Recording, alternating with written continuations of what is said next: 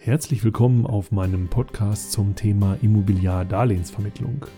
Der Podcast hilft Ihnen zur Vorbereitung auf die Sachkundeprüfung oder einfach dabei, Ihr Wissen etwas aufzufrischen. Mein Name ist Dominik Rauschmeier und in der dritten Folge geht es um den Aufbau des bürgerlichen Gesetzbuches und um Rechtsgeschäfte. Können Sie sich noch an Ihre letzte Silvesterfeier erinnern? Mit Sekt und Raketen, Fondue oder Raclette? Ob es genau so eine Feier gegeben hat, damals als am 1. Januar 1900 das BGB in Kraft getreten ist, entzieht sich vollständig meiner Kenntnis. Aber es ist tatsächlich so, dass an diesem Tag das BGB zum ersten Mal, ja ich möchte fast sagen, das Licht der Welt erblickt hat.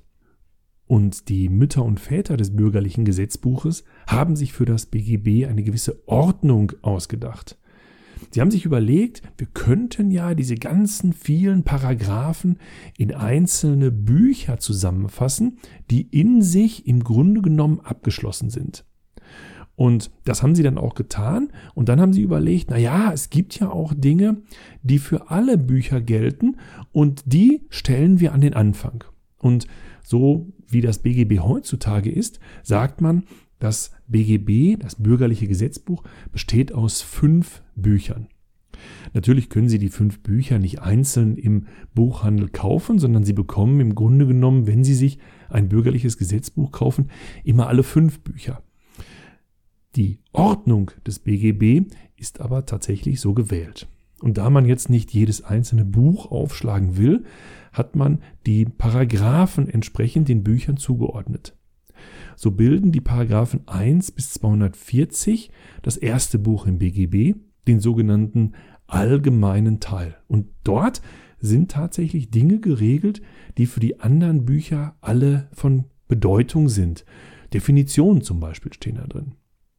Das zweite Buch im BGB, die Paragraphen 241 bis 853, die werden überschrieben mit dem Recht der Schuldverhältnisse. Das ist insofern ganz spannend, als wenn Sie das BGB mal aufschlagen, dass Sie dort fast alle Verträge drin finden, die man so schließen kann. Vom Kaufvertrag über den Werkvertrag, über den Darlehensvertrag bis hin zum Mietvertrag. Das dritte Buch im BGB heißt Sachenrecht. Das sind die Paragraphen 854 bis 1296.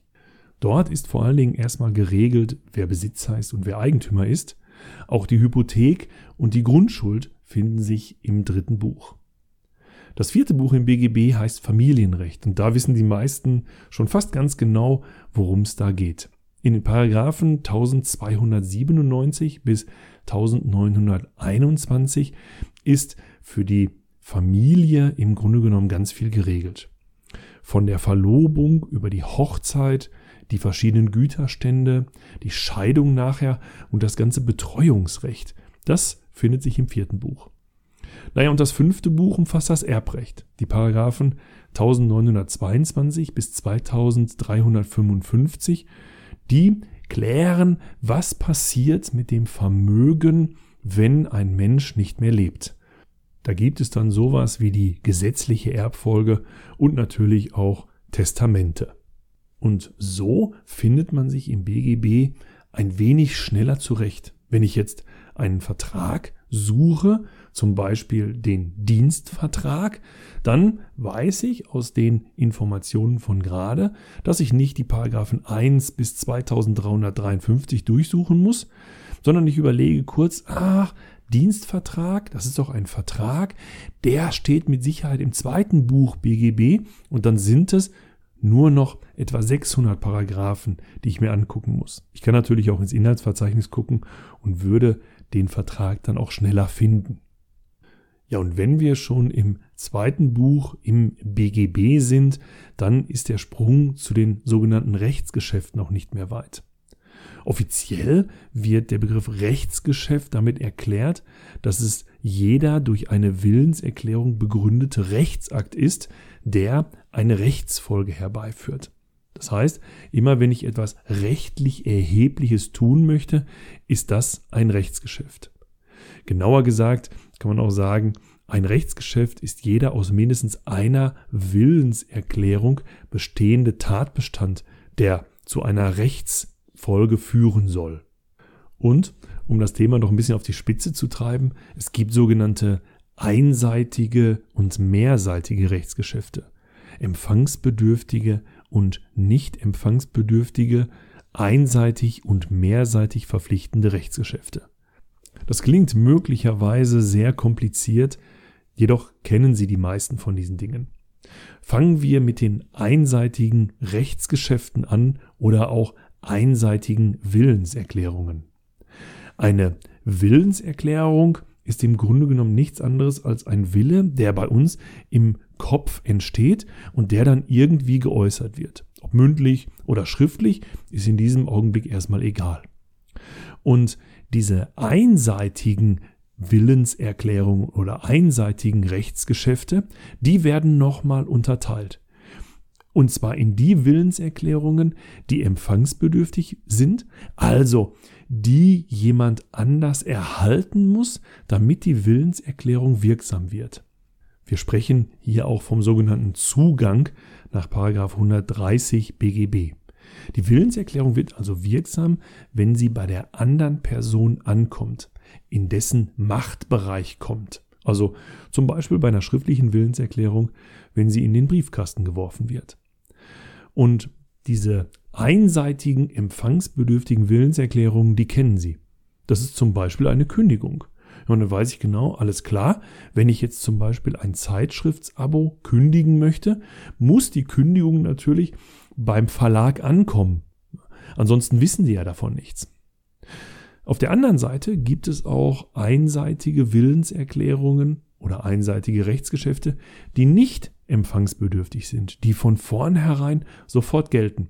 Und da fällt zum Beispiel das Testament drunter. Sie könnten ein Testament schreiben und in die Schublade legen und wenn es dann den traurigen Tag gibt, dann ist dieses Testament sofort wirksam. Das waren die einseitigen Willenserklärungen. Auf der anderen Seite gibt es auch die mehrseitigen Willenserklärungen und die nennen sich im Volksmund einfach Verträge. Bei diesen Verträgen gibt es auch eine Unterscheidung. Und zwar gibt es Verträge, die nur eine Vertragspartei verpflichten. Da fällt zum Beispiel die Schenkung drunter oder eine Bürgschaft. Zur Bürgschaft kommen wir später noch. Eine Schenkung ist ein einseitig verpflichtender Vertrag. Das heißt, ich brauche zwei Personen. Der eine sagt, möchtest du das geschenkt haben? Und die andere Partei sagt, ja, das ist vollkommen okay. Und dann hat der Schenker eine Verpflichtung. Das ist beim Kaufvertrag übrigens komplett anders. Deswegen zählt der Kaufvertrag, wie auch der Mietvertrag oder der Dienstvertrag oder auch der Darlehensvertrag zu den mehrseitig verpflichtenden Willenserklärungen zu den mehrseitigen Rechtsgeschäften. Dort gibt es auch wieder zwei Willenserklärungen und diesmal haben beide am Vertrag beteiligte Parteien eine Verpflichtung. Beim Kaufvertrag kennen Sie das. Da hat der eine die Verpflichtung, den Kaufpreis zu bezahlen, der nennt sich übrigens in der Regel Käufer, und der Verkäufer hat die Verpflichtung, den gekauften Gegenstand zu übergeben, also das Eigentum daran an den Käufer zu übertragen. Und das ist dann ein mehrseitiges Rechtsgeschäft, wo eine Verpflichtung auf beiden Seiten besteht. Das ist der Inhalt vom BGB, da ist schon viel geschrieben. Wie schließt man wirksamen Vertrag? An einer Willenserklärung wird es wohl liegen.